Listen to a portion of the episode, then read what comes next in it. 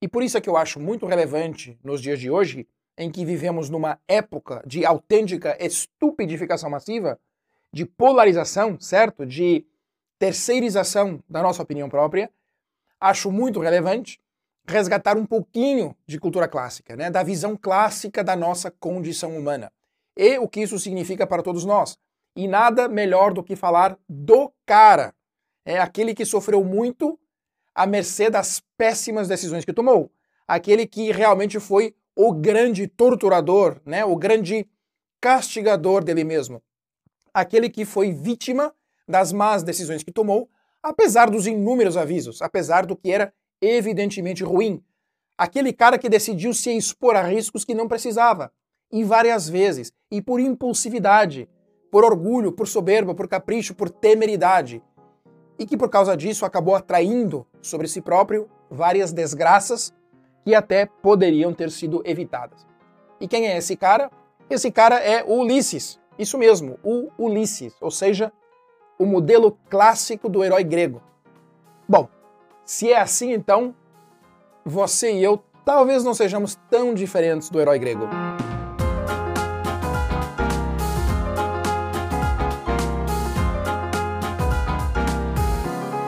Isso é o que a Odisseia de Homero nos conta.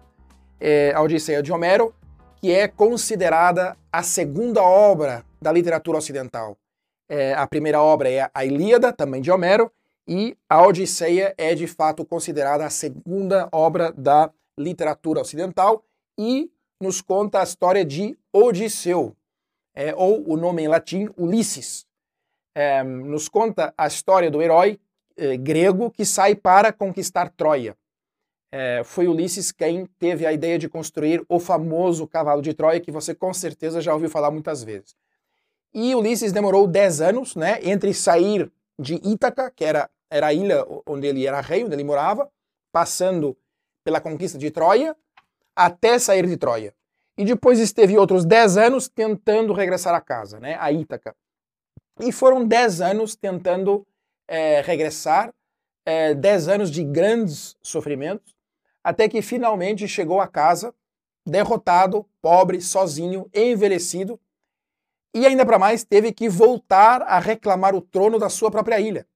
Então, esta obra era uma grande analogia, era uma mensagem eloquente que os gregos antigos queriam transmitir sobre o que é o ser humano.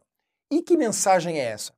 Olha, a mensagem ou a proposta da Odisseia é que o verdadeiro herói é o ser humano imperfeito, que ao longo da jornada da sua vida, isto é, da sua Odisseia pessoal, é, muitas vezes dolorosa por culpa dos seus próprios erros, se vai aperfeiçoando até chegar à plenitude de todo o seu potencial, ou seja, tornando-se quem de fato é, tornando atual todo o seu potencial, né? assumindo a sua boa essência. E é uma ideia totalmente oposta aos dias de hoje, onde não falamos do papel da jornada dolorosa no nosso é, aperfeiçoamento de forma a alcançarmos aquilo que somos em essência, é, de forma a sermos é, bons seres humanos. Pelo contrário, procuramos sim a nossa transformação em algo diferente do que somos. E já agora, através do caminho que nos traga o menor número possível de contrariedades. Então, o papel do sofrimento da vida, né, das contrariedades inesperadas do dia a dia, é, para o nosso aperfeiçoamento pessoal, não é uma ideia muito entendida, discutida, né? não é uma ideia muito aceite. Para que padecer? Para que sofrer? Se podemos tentar controlar tudo para é, tentar evitar o maior número possível de frustrações, para que aperfeiçoarmos-nos ao longo de uma vida inteira de contrariedades, se já estamos muito próximos da perfeição? É, temos alguns defeitos, sim, sim, mas somos assim mesmo. Quem não goste, que não compre. É, o foco deveria estar em alcançarmos nossos objetivos e o resto são bobagens. Pois é, são assim os heróis contemporâneos, né, os heróis dos nossos tempos. São assim os Ulisses de hoje. São orgulhosos e acham que podem controlar tudo. Ironicamente, não são tão diferentes assim do Ulisses, é, ou de como Ulisses era antes da Odisseia. Na realidade, a imagem do herói grego é a de uma criatura imperfeita, certo? Um ser humano imperfeito, sobretudo orgulhoso e muito controlador. É alguém que sempre queria fazer tudo do jeito dele. Ulisses tinha mesmo sérias imperfeições, grandes imperfeições. Não era falta de empatia, né? ou ansiedade sob pressão, é, ou excesso de perfeccionismo, né? outras besteiras dessas que nós falamos quando realmente não sabemos ou não queremos é, falar dos nossos defeitos verdadeiros. Muito pelo contrário. Os defeitos do herói grego eram defeitos infames. Olha, quando Ulisses alcançou o sucesso, né, ao conquistar Troia, perdeu a noção, perdeu totalmente o rumo é, e tomou péssimas decisões. Cometeu atrocidades, uma atrás da outra. Por exemplo, logo, logo depois de abandonar Troia, ele fez uma invasão pirata em Ismara, que era a terra dos Sícones, que eram aliados dos troianos que ele havia derrotado com o cavalo de Troia, né? E ele mesmo confessa, né? E eu passo a citar: As brisas que me levavam de Ilio aproximaram-me dos Sícones, em Ismaro. Saqueei ali a cidade e matei os homens, trazendo da povoação suas esposas e copiosas riquezas repartimos-las de modo que nenhum de meus homens seguisse lesado na igualdade dos quinhões. Cara, que homem legal, né? Que pessoa justa. Repartiu irmamente, igualmente, as esposas dos homens que assassinou entre os seus funcionários, né? Um cara cinco estrelas e continua. Então, o mau destino de Zeus nos alcançou, é, mal aventurados, para que sofrêssemos males sem conta, né? Ainda para mais, a culpa é de Zeus. E de fato, é, Ulisses trouxe sobre si próprio uma série de desgraças, sobretudo porque foi soberbo, né? orgulhoso, impulsivo, impaciente, caprichoso, temerário, é, controlador. Ele teve todo tipo de vícios e depois teve que padecer muitos sofrimentos, na maior parte das vezes causados por ele mesmo, para poder voltar a casa. Então, aí está o que é a proposta grega. O ser humano é uma criatura imperfeita, atravessando a odisseia da vida, né, a, a grande jornada da vida, e as suas vicissitudes, né, os padecimentos naturais da própria vida. E olha que as vicissitudes e os sofrimentos de Ulisses foram desgraçados mesmo. Né? A grande jornada da vida dele, a sua odisseia, foi repleta de dores e desafios. Por exemplo, é, na ilha de Polifemo, que era o rei dos ciclopes, né? os ciclopes são essas figuras mitológicas de gigantes com um olho no centro da testa. Enfim, essa, essa, essa incursão na ilha de Polifemo com, eh, acabou condenando muitos dos seus companheiros, né, dos membros da sua tripulação, e ainda para mais a uma morte terrível. Né, foram desmembrados e foram devorados pelo gigante Polifemo, ali na frente de todo mundo, dentro da gruta dele, apenas porque Ulisses tinha curiosidade de entrar na gruta do Ciclope. Né? E além do mais, provocou o Polifemo, depois de cegá-lo, né? É, e provocou, insultou por, por orgulho. E isso acabou atraindo sobre si, sobre os coitados dos seus companheiros, a ira divina. Né? Outro exemplo, ele foi temerário, né, curioso, achava que tinha tudo sob controle e é, aventurou-se na ilha da feiticeira Circe, que, entre outros poderes, tinha o poder de fazer com que os homens esquecessem a sua pátria. E tinha uma vara mágica que, com um toque, transformava-os em porcos e encerrava nas suas pocilgas. Isso tem tudo uma, uma analogia né, é, profunda. Enfim, e foi isso mesmo o que aconteceu com alguns dos companheiros de Ulisses. Né? Outro exemplo, ele teve que enfrentar Sila e Caríbides, que eram dois monstros marinhos que é, devoraram praticamente toda a tripulação dele, porque Ulisses não seguiu os conselhos da feiticeira Circe. Entretanto, ele tinha dito é, qual, qual, era o jeito certo de, é, digamos, de combater esses monstros, e Ulisses quis ser mais esperto, quis fazer do jeito dele, né, para evitar o preço a pagar que era perder alguns homens enfrentando os monstros do jeito certo, né? E acabou pagando um preço maior e perdeu muitos mais homens ao tentar evitar os monstros. Outro exemplo, na ilha de Trinácia, uh, Ulisses descuidou a sua tripulação, é, que acabou matando e comendo as vacas do deus Hélio, que era o deus do sol. E isso sim, isso foi o cúmulo dos pecados, foi o fim da picada. O próprio Zeus interveio. E em grande parte foi por culpa de Ulisses, que não quis desagradar uh, não é, a sua tripulação, aos seus companheiros. Quis ficar de bem com todos. Né? E de castigo, finalmente, Ulisses terminou sozinho na ilha Ogígia e ficou refém da ninfa Calipso. Sete anos que ficou cativo dos prazeres da ninfa Calipso. Então, parece um pouco paradoxal, não é? Como assim? Ficar cativo dos prazeres. Mas ficou mesmo. Ele mesmo relata estar vivendo uma vida que não queria viver, mas sem forças para sair da situação em que estava. Então, ele se sentia sem forças para livrar-se da sedução da Calypso. E olha que é, cerca de um terço da viagem é passada em Ogígia. São sete anos dos 20 anos. Os 20 anos no total, se considerarmos é, os 10 anos da Ilíada, não é? que a saída de Ítaca até a conquista de Troia, e os 10 anos da Odisseia, né, saindo de Troia de volta a Ítaca. Então foram foi, foi um terço de toda uh, a Ilíada e a Odisseia, ou 70% da Odisseia, né, se fizermos o cálculo, 7 em 10. E esses sete, sete anos ele passou chorando durante o dia, é, nas praias de Ogígia, e sucumbindo aos prazeres da ninfa durante a noite. Né? E olha que isso não é um detalhe da história. E esses sete anos em Ogígia não são apenas um enredo secundário. Isso significa algo. Significa que, de todos os desafios que Ulisses teve que atravessar, o mais difícil de todos foi vencer-se a si mesmo. E o narrador nos relata é, sobre Ulisses, e eu passo a ler, eu passo a citar.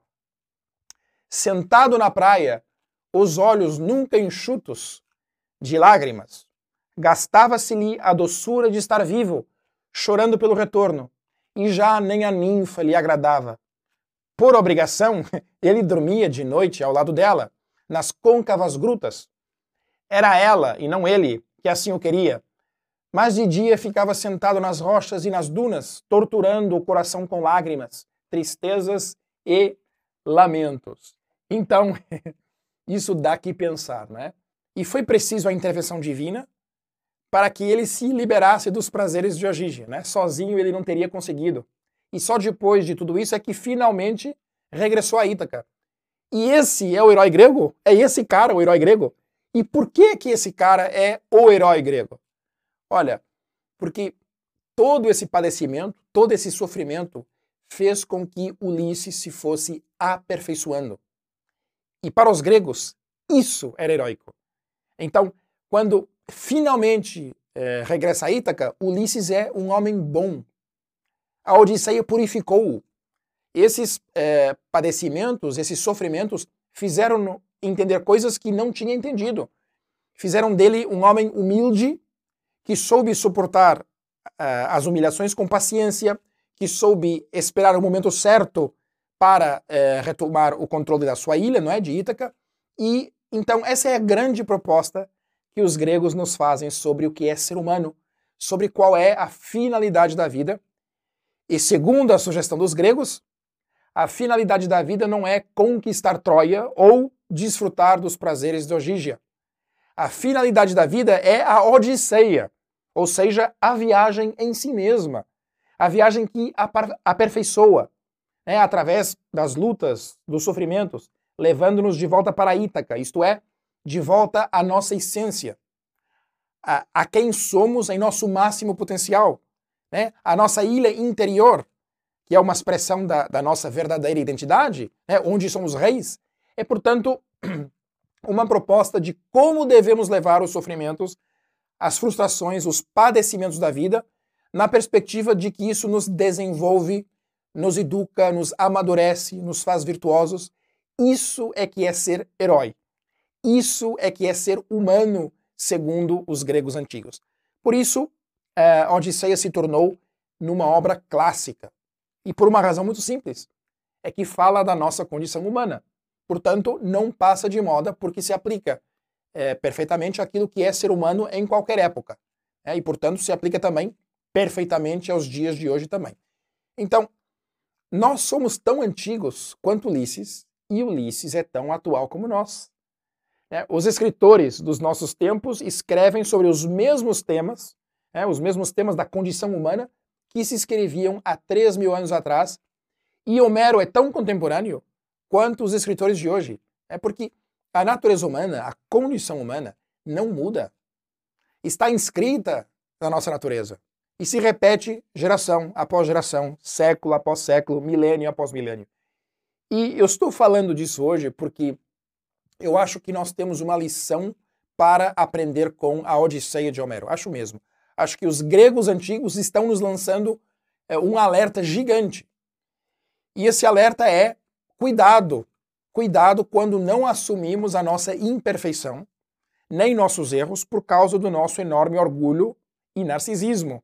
Né? Cuidado quando apenas pensamos no reinado em Ítaca ou na conquista de Troia é, e apenas lembramos as boas decisões, as fortalezas, as conquistas, mas não lembramos tanto dos erros, dos defeitos, da derrota, é, do enorme custo de nos termos aventurado na ilha do Ciclope Polifemo e de como, é, né, por orgulho, deitamos tudo a perder.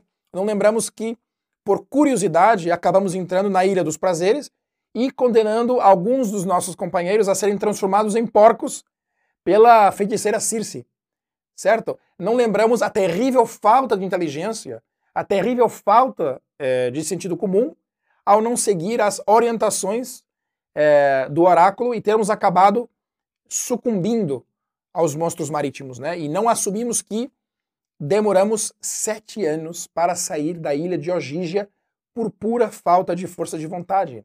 Apenas assumimos o triunfo em Troia e o reinado em Ítaca, e também face às outras pessoas certo? Nós não queremos mostrar mais do que os nossos momentos de, de glória.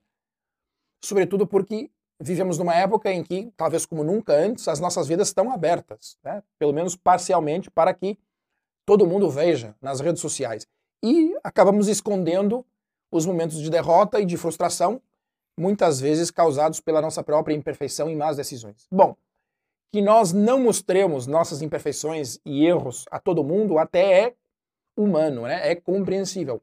O problema é nós não mostrarmos isso a nós mesmos, a não assumirmos internamente que somos como Ulisses, orgulhosos, soberbos, caprichosos, temerários, impulsivos, controladores.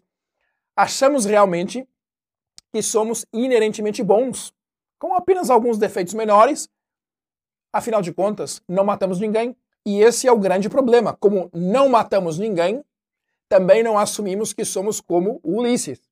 É, e, portanto, também não reconhecemos a importância e a necessidade de nos aperfeiçoarmos. Então, a visão dos gregos de que a vida é uma odisseia que percorremos para nos aperfeiçoarmos, para chegarmos a sermos é, quem somos, é uma visão que hoje é, é profundamente ignorada. É, não vemos isso é, dessa forma. a viagem já não é para chegar à nossa essência, para sermos reis da nossa própria ilha. Pelo contrário, o que buscamos é a nossa transformação. Isto é, é frente à glória de Troia ou aos prazeres de Ogígia, a visão que o mundo de hoje tem do herói não é a de alguém que abdica eh, da glória passageira e do prazer para procurar se aperfeiçoar. É? Não é de alguém que é, para poder é, alcançar a plenitude de, de, todo o seu potencial, se afasta disso, né, para ser quem é de fato. Nada disso. Hoje o herói é aquele que assume orgulhosamente, digamos assim, uma nova versão dele mesmo, né, uma nova transformação. O herói, o herói de hoje diria: eu sou mesmo assim. Eu sou esse guerreiro implacável que conquista a Troia e extingue uma civilização inteira. Ou eu sou mesmo esse cara que vive na Ilha dos Prazeres e que quer viver eternamente na companhia de uma, de uma deusa, não é? de, uma, de uma ninfa. Hoje não queremos saber de alcançar o potencial que temos em, essência, né? pelo contrário, celebramos o orgulho de estarmos transformados em algo que não somos, intrinsecamente. Né? Orgulho até é, de sermos ruins. Damos muito mais valor à transformação do que à purificação, né? do que ao retorno à essência. Damos mais valor à parte transformada do que à parte original, essencial. Então, essa é a grande diferença entre a visão clássica e a visão contemporânea. Se elimina a noção de que nós temos que aperfeiçoarmos-nos ao longo da vida e que, e, e, e que isso exige sabermos como levar os sofrimentos e como viver as virtudes humanas. O herói de hoje é orgulhoso e orgulhoso de ser ruim. E como não precisamos de aperfeiçoarmos-nos, né? então nem reconhecemos o papel das contrariedades da vida, não é, da Odisseia nesse aperfeiçoamento. É, assim sendo, não aceitamos as contrariedades é, que aparecem na jornada diária, né, da nossa Odisseia pessoal. Pelo contrário, queremos os objetivos finais e queremos já. Troia, Ogígia, Ítaca, sem sofrimento, sem mudarmos, né, sem nos aperfeiçoarmos, sem arcarmos com as consequências. A nossa sociedade, de fato, despreza a frustração e os sofrimentos da Odisseia. E o que os gregos nos dizem é: cuidado, cuidado, vocês estão perdendo a noção. Vocês estão perdendo a perspectiva do que é a vida e o papel do sofrimento e das contrariedades. O sofrimento, as contrariedades, é a vida moldando um bloco de mármore para fazer desse bloco de mármore uma estátua sublime. Certo? E nós, pelo contrário, insistimos em ver a vida como um grande problema que tem que ser resolvido, em vez de ser uma odisseia, né, uma viagem épica que tem que ser vivida. E isso tem grandes consequências porque acabamos enxergando é, todos os problemas, todos os obstáculos como algo que tem que ser eliminado, algo do qual temos que fugir o mais rápido possível. E olhando para a odisseia pessoal que estamos vivendo, né, nas nossas circunstâncias pessoais, cheia de frustrações, de contrariedades, cheia de, de sofrimentos, é, cheia de coisas que nós gostaríamos que tivessem sido de outra forma, nós nos rebelamos, nos queixamos disso e falamos: pô, essa odisseia que eu estou vivendo é uma bosta. Tá tu, está tudo errado, né? A minha carreira não foi do jeito que eu queria, o meu empreendimento não saiu do jeito que eu pensava. Né? E nós não entendemos que nos convém padecer, de fato, nos convém sofrer alguns desastres. Não que a vida toda seja um desastre, não é? Uma tragédia grega. É, mas convém ter alguns desastres, sim. Ah, Gonçalo, mas quantos desastres me convém passar? Olha, quantos sejam necessários até a gente aprender, até voltarmos a Ítaca. Aprender o quê?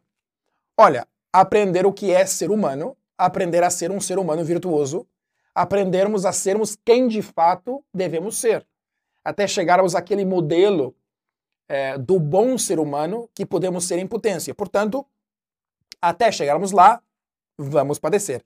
Ou pelo menos esse é o aviso dos gregos antigos. A verdadeira tragédia teria sido se Ulisses tivesse resistido à Odisseia, né? se tivesse se recusado a vivê-la por causa das contrariedades e tivesse, digamos assim, permanecido é, nos prazeres de Ogígia ou na glória de Troia. Se assim fosse, Ulisses não teria chega, é, chegado à plenitude de ser quem de fato era, rei de Ítaca, marido de Penélope, pai de Telêmaco, filho de Laertes. Ele ficaria sempre aquém daquilo que poderia ter sido em potência. E isso é o que acontece com a sociedade que despreza as contrariedades, que despreza o padecimento por adquirir virtudes humanas e que, pelo contrário, aposta nos heróis orgulhosos de serem ruins. As pessoas que vivem assim ficam sempre aquém do herói que poderiam ter sido. E essa é que é a verdadeira tragédia grega. Pense nisso. Um grande abraço e até o próximo episódio.